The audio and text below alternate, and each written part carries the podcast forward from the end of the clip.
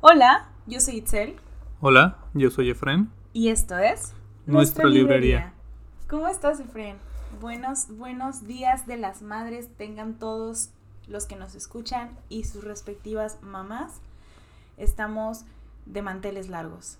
Sí, esta semana que conmemora en México y en algunos otros lugares de Latinoamérica, tengo entendido, también en estos días se celebra el Día de las Madres. En general, mayo es el Día de las Madres en muchos, muchos lugares, algunos varía el día, pero pues aquí en México el pasado 10 de mayo fue el Día de las Madres, entonces tenemos, tenemos que rememorarlo y tenemos que hacer un capítulo especial para aquellas madres literarias de... Madres escritoras y todas las mamás que existen. Bueno, sí, eh, por ejemplo, en Estados Unidos, ahora que lo mencionas, creo que el Día de las Madres se conmemora el primer domingo del mes de mayo. Entonces, pues no importa qué día las conmemoremos, sabemos que cada uno de los días que pasamos con ellas es especial, pero bueno, pues nunca está de más tener un día específico en donde podamos tener un pequeño detalle eh, hacia con ellas, estos seres que son incansables, que son magníficos, que son todólogos y pues nos brindan lo mejor de, de sí mismos, ¿no?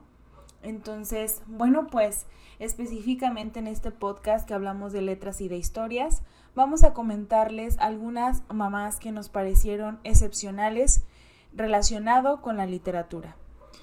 Sí, hay algunas historias de, ciencia ficción, algunas reales, en las cuales el papel de la madre toma un rol protagónico, muchas veces doloroso, en algunas historias reales sobre todo, que ese dolor lo pueden plasmar a través de un libro en forma de catarsis, ya, ya verán más adelante de qué libro les, les hablamos, y algunas de historias de ciencia ficción donde se relata quizá o se extrapola un poco el autor o la autora, hablando de, del amor de, de, madre de cada, de cada persona, siempre el, el, rol de mamá, de papá también, pero creo que el de la madre siempre asociado con ese sufrimiento y con ese cuidado del hijo, de que cualquier cosa, ahí está la madre. Entonces, algo, algunas historias. Que hay unos padres excepcionales, Efren, o sea, tampoco es, es uh, modo de dejarlos de lado pero como lo mencionas, o sea, siempre volteamos a ver un poco más a la mamá. Creo que tiene mucho que ver con este sentido de que la madre es la que, pues, básicamente forma cada uno de los órganos de sus hijos. Entonces, pasa un tiempo más estrecho con cada uno de ellos. Y, y bueno, pues antes acuérdate cuántas, cuántos hijos tenía cada madre, o sea, era impresionante, embarazos, familias de hasta 12 hijos, etcétera, o sea, hay algunas que son de hasta veintitantos hijos, entonces, pues obviamente eh, esa unión que se crea entre una madre y, y lo que emerge de ella, con ayuda imprescindible del padre, obviamente, pues nos da bastantes sentimientos, o sea, una gama muy amplia de sentimientos, desde la felicidad más extrema hasta las angustias más grandes, las tristezas, el sufrimiento como lo mencionas. Creo que aún así el momento de mayor sufrimiento para una mamá eh, que se convierte en madre, una mujer, perdón, que se convierte en madre, pues es el momento de dar a luz o de tener a sus hijos mediante un parto, y está asociado mucho con esta dualidad de dolor-alegría, porque lo he visto, lo veo cada día, el cómo una mamá está sintiendo bastante dolor, pero tiene en su mente el objetivo de que gracias a ese dolor va a tener a uno de los regalos más grandes de su vida, y cuando lo tienen pareciese que, que es una especie de medicamento que termina con todo el recuerdo del sufrimiento que estaban teniendo, porque en cuanto lo ven a, a su hijo o hija, híjole, sus ojitos se les llenan de, ilusión y se llenan de luz y, pasa ese momento de angustia extrema o de dolor extremo para una felicidad totalmente de la misma intensidad. Entonces, creo que, es un, un, gran mes, un gran momento para hablar de aquellas historias que yo creo que existen muchísimas más, pero de aquellas historias en las que hemos estado en contacto tú y yo, que hablan sobre las madres. Sí, sin duda existen millones de, de historias, miles plasmadas en libros, en las cuales toma un papel protagónico por el simple hecho de que en la vida en la vida es un protagonista de cualquier persona. Cualquier persona tiene presente a, su madre la gran mayoría en sus pensamientos en, en, su vida en su día a día los que tenemos la suerte de, de tenerla con nosotros y quienes no la tienen esa suerte en sus pensamientos siempre está y termina siendo es una parte fundamental de cualquier persona Queremos enviar un gran saludo para tu mamá y mi mamá que se encuentran en este momento lejos de nosotros, pero siempre estarán en nuestros corazones. Entonces, pues vamos a iniciar, ¿te parece? Si empezamos, por ejemplo, yo esta vez te traigo a una escritora que es madre y que tuvo este pasaje en el momento en el que comenzó a escribir, vamos a decir así, gestar su primera historia y, también el, criar, el, el, gestar y tener a sus bebés y criarlos, el cómo a veces la vida nos pone ante nosotros varios proyectos y tenemos que salir al quite con cada uno de ellos, ¿no? Pues te estoy hablando de Jane Rowling, JK Rowling para los compas. Eh, esta persona adopta la K de su abuela Caitlin para hacerlo su seudónimo tras el cual escribe ella es creadora de la saga de Harry Potter.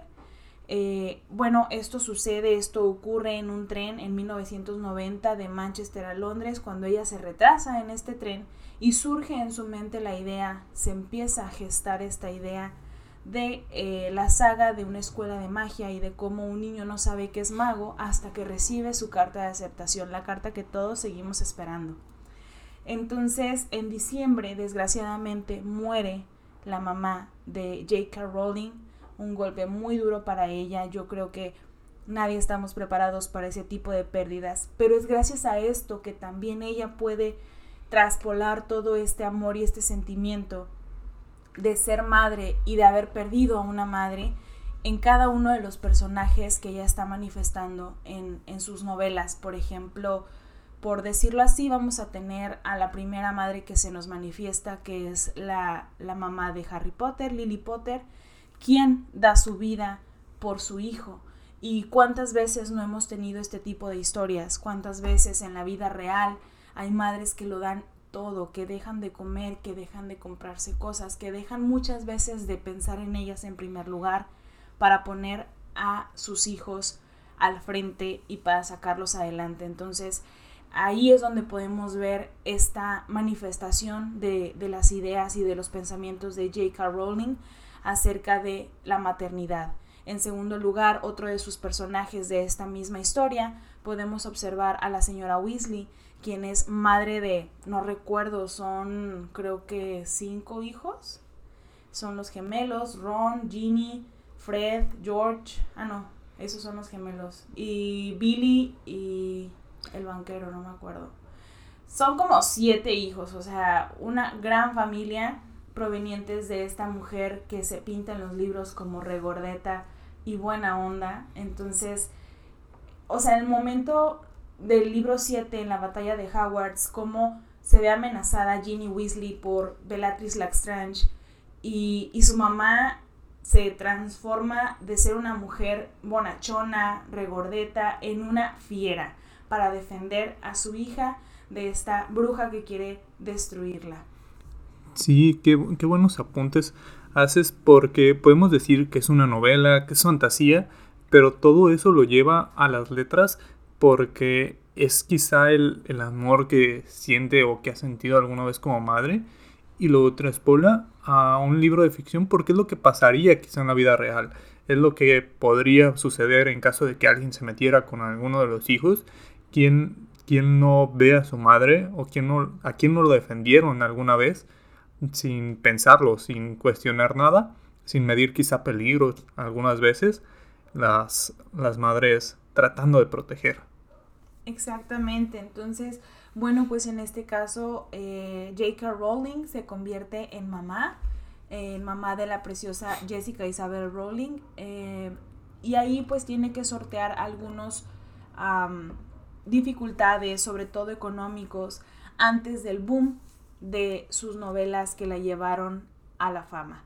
Entonces, bueno, pues en este caso te presento a J.K. Rowling como una madre decidida, comprometida, que extrapola todos esos sentimientos, todas esas ah, vivencias que tuvo como mamá, dificultades que afrontó y nos las viene plasmando en cada uno de sus personajes de sus libros que son madres. Entonces, esos dos mejores ejemplos no pudimos tener. De Lily Potter se habla poco, pero pues creo que con esas pocas líneas podemos sentir todo ese cariño que tenía por Harry en este, en este caso.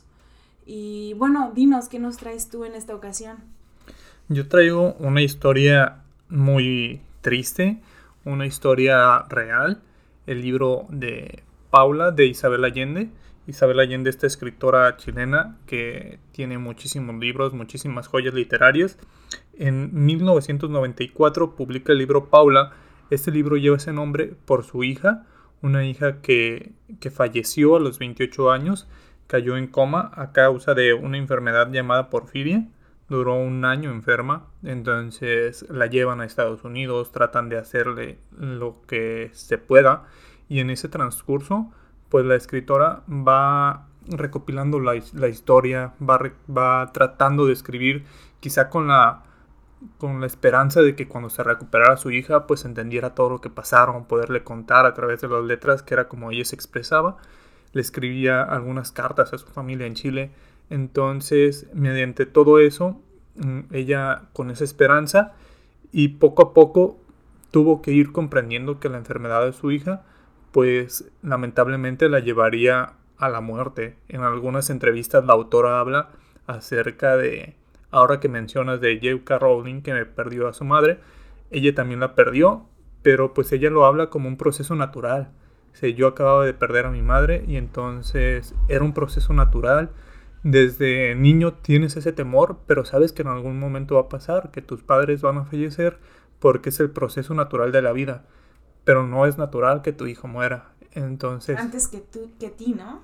O sea, que pierdas a tu hijo antes en un tiempo prematuro, porque, bueno, mi papá solía decir, eh, o suele decir todavía, que no es normal enterrar a tu hijo, que es yo creo que uno de los dolores más grandes. Sí, la autora habla de que ese dolor siempre lo trae, dice, pues es algo que superas a medias, es como una capa, hay, hay personas, dice, no puedo ver a alguna mujer que se le parezca de espaldas o que use algo que ella usaría porque viene en mi memoria.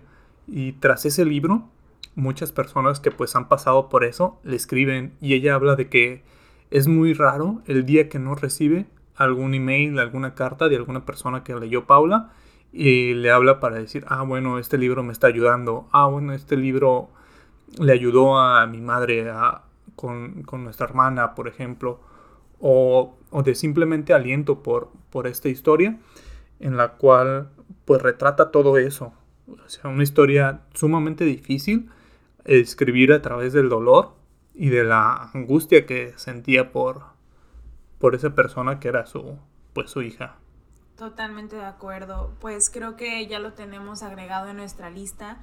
Eh, no hemos tenido el placer, bueno, al menos yo no, no sé tú, pero ya lo tenemos, te, te, confirmo que está dentro de nuestra biblioteca en el momento en el que lo quieras leer. Paula de Isabel Allende, una historia conmovedora, llena de, de todas estas muestras de cariño de las madres hacia con sus hijos y también una historia bastante triste, como nos comentas, pues basada en la vida de Isabel Allende, le tocó vivir esta situación. Yo creo que muchas personas podemos empatizar hasta cierto punto, pero solamente aquellos que han vivido esta situación pueden llevarlo por completo a la empatía y de verdad, pues, lograr em, sentir eh, este tipo de, de emociones tan intensas.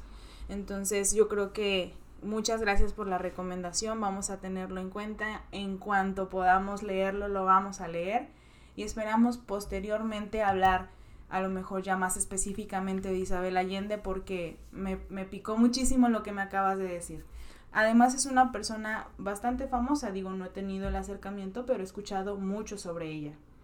Sí, una escritora que ha tenido ya bastantes libros, bastantes éxitos y creo que pues quizá este libro no buscaba el éxito literario, pero pues se convirtió a través de ese, de ese proceso de una catarsis en la cual ella saca quizá un poco el dolor, porque pues muy difícilmente este dolor se, se haya esfumado con el libro, pero el libro habla de como si fuera cualquier otra novela, lo cuenta pues esa manera de escribir, lo cuenta como si fuera cualquier otra novela, entonces es digerible a pesar de, de los temas, es digerible, pero pues sí, sí es un tema sensible, entonces es un libro al cual hay que tener acercamiento con cuidado, no es difícil de leer en, en cuanto a la escritura, pero lo que dice o la trama puede ser complicada para algunas personas. Bueno, pero yo creo que es lo que nos hace humanos, Efraín. Precisamente ahí es donde radica mucha de, de, nuestra diferencia con los demás seres existentes en este planeta. Esa sensibilidad que el ser humano desarrolló, la comunicación, entre otras cualidades que nos hacen eh, ser diferentes al resto de los animalitos que, que pisan el planeta, pero inclusive dentro del reino animal, todas esas madres que protegen con uñas y dientes a capa y espada a sus pequeñitos, desde gallinitas, desde, o sea, todas las que experimentan esta maternidad. Eh, cuéntanos, ¿qué más, ¿qué más nos traes de información? ¿Qué otro libro te llegó? ¿Qué otra madre entrañable has descubierto? En este momento estoy terminando de leer el libro de Querido Don Benito de Pedro J. Fernández, un historiador mexicano que trae a manera de novela la historia de muchos personajes de México. Tiene libros sobre Porfirio Díaz, sobre Iturbide, tiene este que habla sobre la pareja de Benito Juárez, que es Margarita Maza en un libro, en un libro complicado en el sentido de que pues son puras cartas, habla a través de cartas. Para, para quienes no conozcan a fondo la historia de México o no la recuerden quizá en este momento, pues Benito Juárez fue un presidente, quizá el presidente más famoso de la historia de México. Está incluso en nuestros, nuestros billetes de mayor denominación. Y en dos de los billetes de México. Sí, ya está cambiando, parece en alguno, pero, pero está en el de mayor denominación o en el de segunda mayor denominación. Y, y habla de cuando fue exiliado, algunas veces de su, de su, de su exilio, este personaje que estuvo en el México post-independiente. México es una nación que se independizó hace 200 años, entonces es relativamente joven como país digamos, se estableció todo eso, se estableció sin recursos porque México fue un país muy saqueado. Entonces toda esa etapa en la que los mexicanos o, lo que se formó como México entre criollos españoles, indígenas, la gente que venían de otros lugares a trabajar porque los españoles traían esclavos de otros, de otros lugares, entonces toda esa gente que quedó en México independiente, empezar a formar una nación después de, fue algo complejo, fue algo complicado.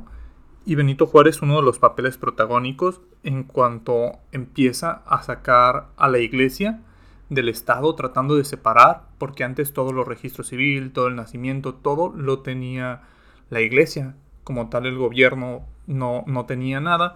Entonces empieza a hacer todos esos cambios y México, un país sumamente católico, causó que se metieran algunos problemas, por lo cual se, exilió algunas veces, algunas en Cuba, algunas veces Margarita, que es de quien vamos a hablar, fue, se fue exiliada, digamos, voluntariamente porque corría peligro a Estados Unidos.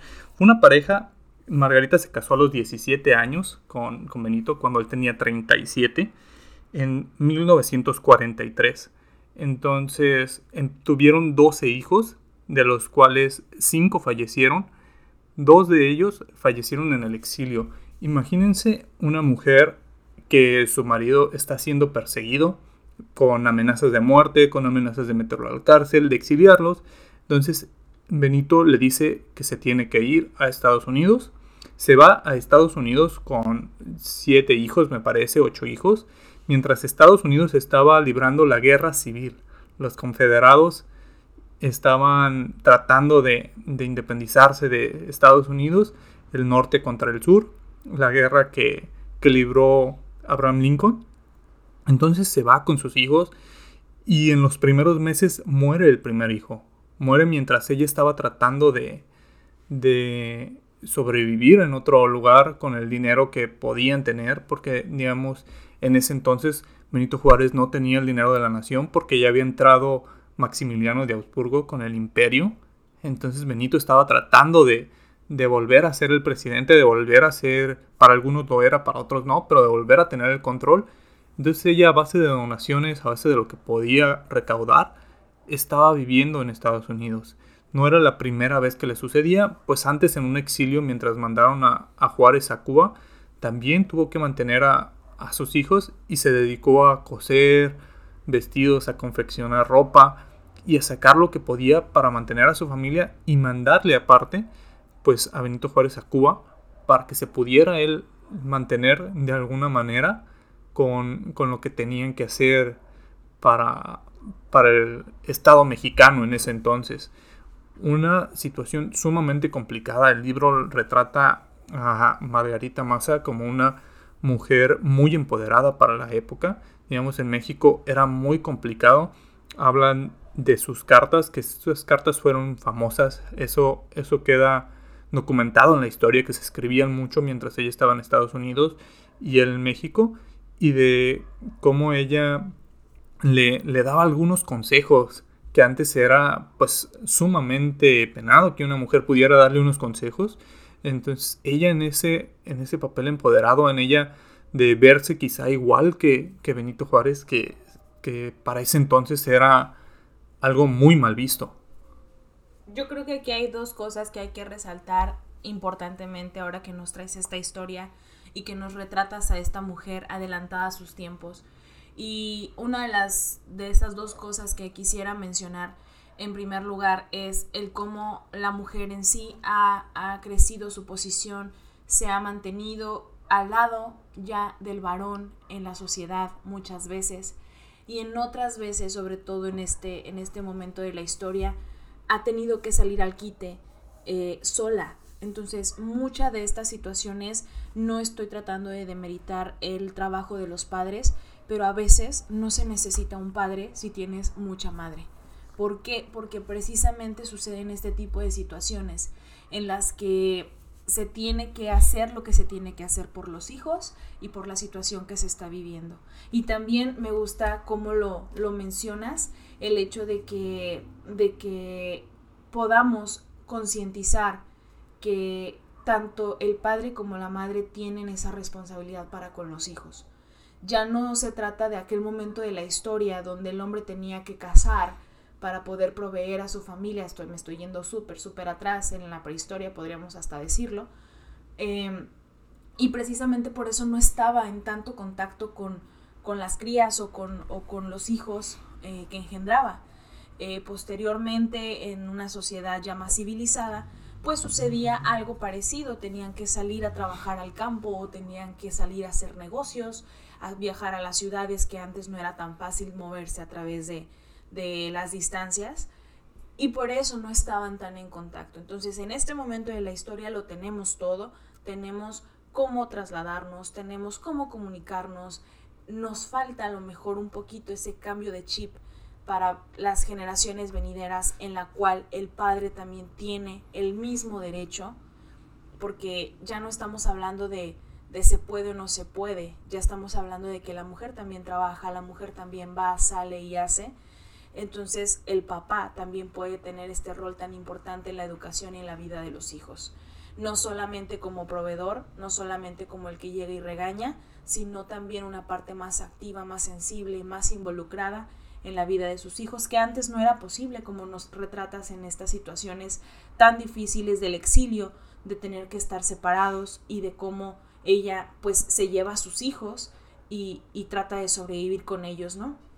Sí, en la historia de México, pues Benito Juárez queda como quizá el presidente más emblemático de nuestra historia, pero detrás de él o a su lado estuvo Margarita Massa, que lo apoyó en todo momento para que Benito pues pudiera formar una familia. Imagínate todo lo que vivió en exilios, en prisión y todo lo que Margarita tuvo que vivir para, para poder, en el momento que, se estabilizó, que tuvieron la presidencia, que, que Benito Juárez ya tenía pues de algún modo bajo control la seguridad de su familia, que estuvieron ahí, que perdieron dos hijos durante el, el, exilio, durante la persecución, que antes era también algo normal, que algunos niños fallecieran, quizá por las enfermedades no era tan, no era tan fácil como hoy, no teníamos un acceso a vacunas, no había todo ese tipo de situaciones. Cuidados, higiene, entre muchas otras cosas.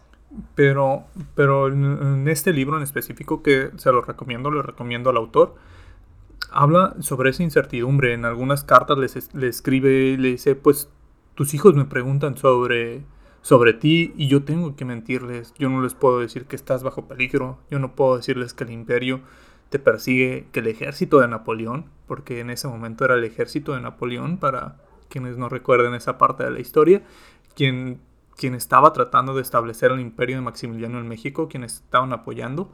Entonces, ella cómo les podía decir a sus hijos, su padre está siendo perseguido por el imperio más poderoso del mundo en ese momento. Era... Hubiera sido épico.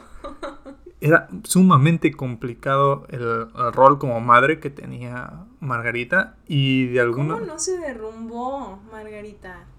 Y de ahí, pues en este caso, el autor habla sobre sobre esos temas, ya quizá con un poco de ficción o tratándose de meter en el personaje, pero pues obviamente en algunas cartas le habla de, de esa fortaleza que a veces perdía. decir, Tratando de meterse en el personaje, digamos, eso no se puede documentar como tal. Ah, pues sí, ella lloró en tal situación o todo eso, pero es el trabajo del autor, que en este caso lo retrata muy bien, de meterse en el personaje. Es ahí donde empatiza, ¿no? Con la historia de esta mujer, de esta madre digo, gracias que tenemos este tipo de sentimientos los seres humanos. Sí, de no hacer estos personajes tan de cartón, porque tienen ese tipo de sentimientos, ese tipo de preocupaciones, y a lo mejor poner dos personajes sumamente fuertes que no tenían sentimientos, pues sirve para la historia, para mostrarlos como héroes, pero quizá no tanto para mostrarlos como humanos. Es que tú me lo comentaste alguna vez, creo, estás leyendo también algo más histórico y me comentaste que era esta parte en la que a veces se van al extremo los autores y romantizan demasiado ciertos personajes. Creo que fue con este libro que me lo comentaste. Precisamente por eso, porque nosotros creemos que aquellos niños héroes que se aventaron con la bandera en Chapultepec, aquel eh, conquistador de Nueva España, aquel Hernán Cortés que, ingresó a, la ciudad este, sagrada de Tenochtitlan, eh, cómo los vemos y pensamos en estos eh, seres casi casi ficticios porque no fueron nuestros contemporáneos, pero son humanos o fueron humanos y tuvieron sentimientos y tuvieron algunos problemas existenciales que por más que pasan los años siguen en la mente del ser humano. Entonces, este tipo de historias que nos comentas, la manera en la que el escritor retrata a estas personas, porque son personas, que se convierten en personajes de la historia de un país, híjole, qué interesante. Vamos a, leerlo, a ahondar más en el tema, aquellos que estén interesados, eh, novelas o eh, historias precisamente que hablen de nuestra historia. Sí, la novela histórica siempre trayendo buenos personajes y qué bueno que en este momento pues el autor se, se anima y, se, y trae a una, a una mujer, a una madre que ha sido un poco olvidada por la historia y la trae con este libro para no dejarla ahí, sino ponerla a un lado de, de Benito. Totalmente de acuerdo. Bueno, pues este yo quisiera platicarte ahora acerca de un personaje ficticio pero que no por eso nos refleja menos del el cariño de una madre hacia su progenie. Entonces, en este caso vamos a hablar de La Madre de Dragones, un personaje icónico de la novela de Canción de Hielo y Fuego de George R. R. Martin, Daenerys Targaryen, personaje ficticio como lo comentaba, que es hija única del rey Aerys II Targaryen y de su hermana esposa Raela. En este caso, pues obviamente meternos al tema, a este libro de canción de, hielo y fuego, eh, parteaguas para la serie de Game of Thrones, híjole, pues es abarcar bastante, bastante ficción. Es un mundo eh, creado de la más magnífica manera, escrito a cada detalle, cada uno de los ladrillos que construyen este mundo se especifica en esta novela. Y pues específicamente de la madre de los dragones, la, la Daenerys Targaryen, que muchas personas empezaron a, a nombrar a sus hijos. De hecho hay una babosa en Brasil que tiene el nombre de Calici. Este, pues podemos llevarla hasta su momento en el que se convierte en madre. Ahora, te voy a hacer una pregunta antes de continuar con esta historia. ¿Cuándo consideras tú que una mamá es mamá? ¿Desde que está embarazada o hasta que nace su bebé? Muy buena pregunta. Creo que hay dos, dos respuestas para eso. Puede ser desde que, desde que sabe que está embarazada o desde que ella se sienta madre. Desde que ella, creo que esta última me parece más coherente, desde que ella sienta o desde que ella sepa el que dentro de sí está creciendo una persona, porque muchas veces se convierten en madres por adopción. Entonces, hay, hay dos tipos de, pero creo que es desde que una persona toma, toma conciencia de eso y se siente como madre. De decir, ah, bueno, pues ya, hay una, ya somos dos. Ok, entonces por ejemplo, pues toma su personaje, ¿no? O sea, ya deja de ser solo una mujer para convertirse en una mujer que ahora es madre.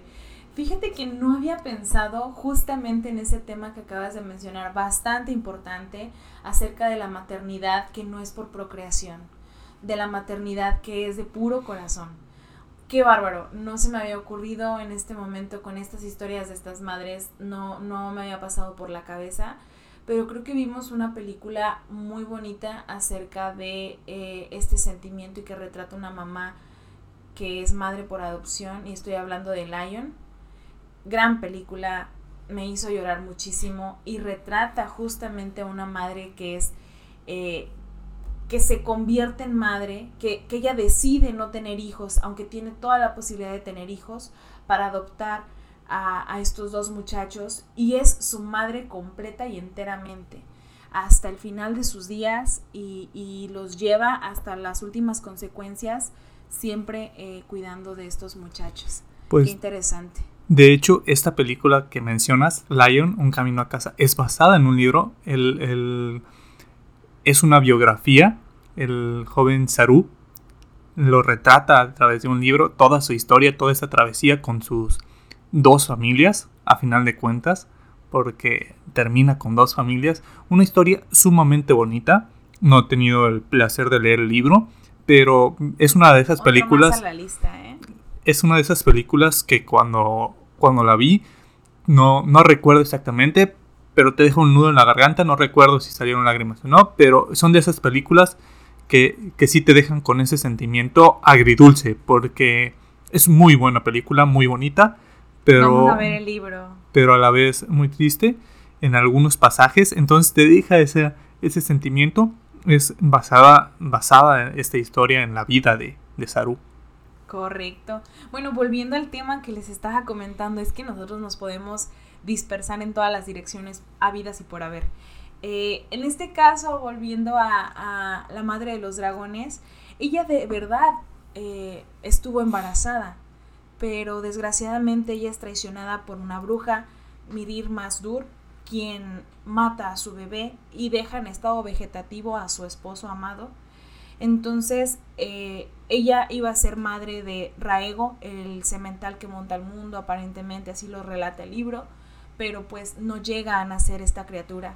Sin embargo, ella pues al final, para poder eh, darle el funeral debido a su esposo, crea una pira funeraria en donde Drogo, que era el cal de los Dothraki, eh, se coloca para quemar su cuerpo y pues darle esa sepultura, de cómo también en aquellos tiempos eran diferentes los rituales para, para disponer de los cuerpos de los que ya no estaban entre nosotros. Esta persona, eh, esta mujer de Neris, entra en esta pira funeraria y coloca los tres huevos de dragón que le habían dado en el día de su matrimonio. Entonces aquí este, se menciona que el que tiene sangre de dragón no se quema con el fuego. Y después de, de varios horas, días quizá ardiendo esa pira funeraria, nace la madre de los dragones. Sí, historia interesante. Estos libros de, de Martin, que ojalá termine el último. Estamos todos a la espera de que termine el, el desenlace. Que no se quede como la serie, qué bárbaro. Sí, quien no ha visto la serie, quien no ha, no ha sabido de la existencia de esta serie, no sé qué ha hecho los últimos años. Esta serie estuvo en boca de todos por mucho tiempo. Quizá a muchos ya no les gustó al final, me incluyo, creo que fue un poco débil el final, pero sin duda toda la serie ha sido muy buena. Llevo el primer libro en, en el cual retrata de manera magistral todo este mundo y, y ese sentimiento de, de Daenerys cuando se convierte en la Khaleesi y espera a ese hijo de Drogo, todo ese sentimiento, todo ese dolor que al perderlo, por brujería para quien no lo, no lo ha visto, pues son unos pequeños spoilers de los que ya la gran mayoría debe saber. Ya también es como si te spoilearan la, la, Cenicienta, pues creo que ya es más, más problema de, de, quien lo escucha que, que de quien lo dice. Y, y con todo ese dolor, después pierde su pareja y se queda con una tribu, una tribu de, de, guerreros bárbaros, lo menciona el libro. Yo quizá lo... Yo lo asocio a que Martin quiso a esta tribu hacerla semejante a los vikingos, por ejemplo.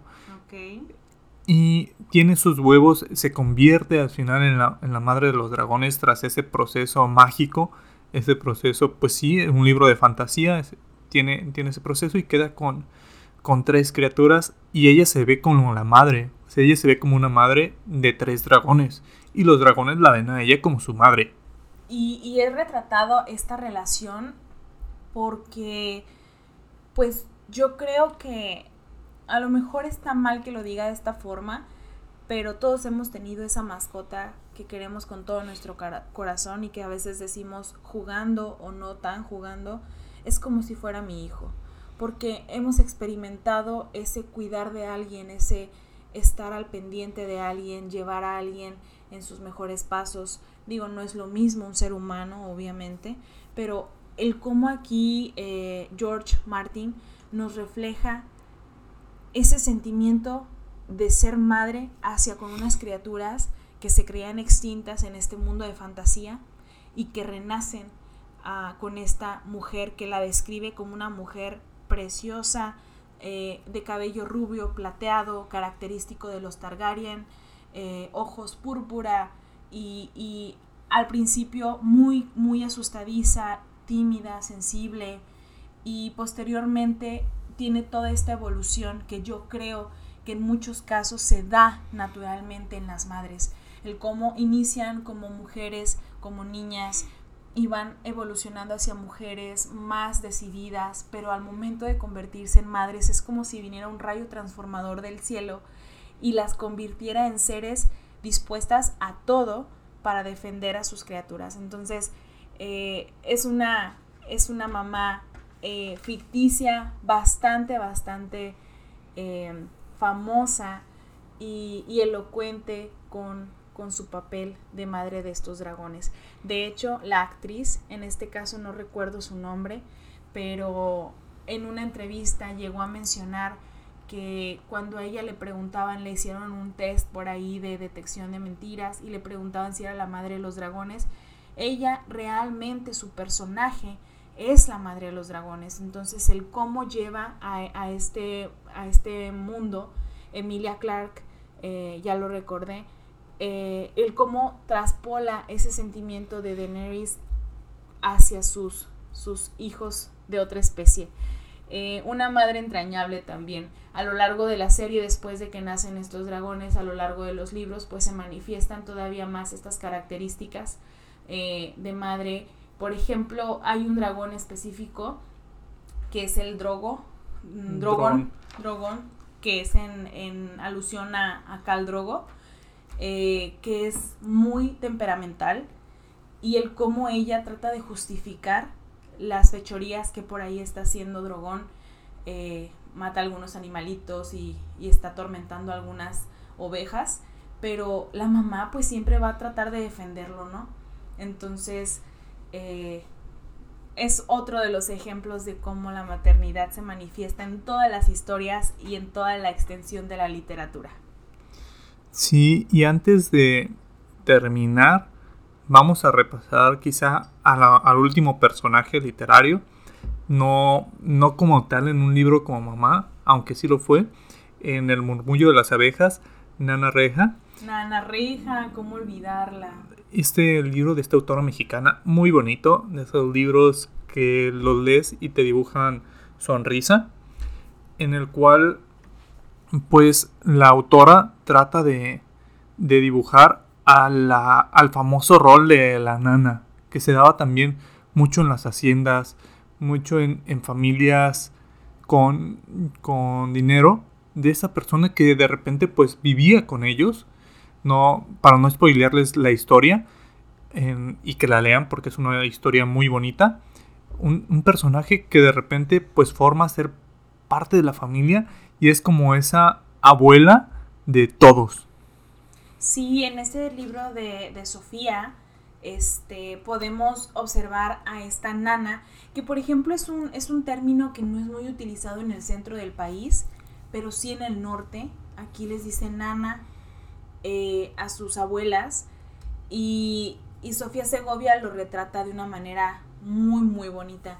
Otra madre, o sea, eh, Nana Reja, otra madre que tuvo una historia trágica, a sus inicios como madre, desgarradora. O sea, eso fue lo que me cautivó de este libro. En cuanto empecé a leerlo y vi la manera en la que retrata esta situación tan dura de una persona indígena que tiene un problema con su hijo y, baja a los pueblos en búsqueda de ayuda para ya no spoilear nada más, cómo esos traumas, esa, esa falta de acceso a la salud, eh, a los transportes, cómo hay personas que viven todavía bastante lejos de la, civilización, por así decirlo, eh, las adversidades a las que se enfrentan. Entonces, eh, Nana Reja, uno de los personajes también que experimenta la maternidad de una manera extrapolada a través de otros niños que cuida y específicamente de un niño muy especial que se encuentra y va al llamado de este niño.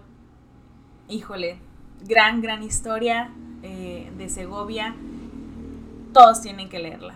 Sí, uno de los libros recomendados de, aparte de una autora mexicana, que mejor que, que leer autores mexicanos. Creo que es bueno tener diversidad y leer de, muchos lados, pero apoyar siempre a autores de nuestro país. En este caso lo hace muy bien.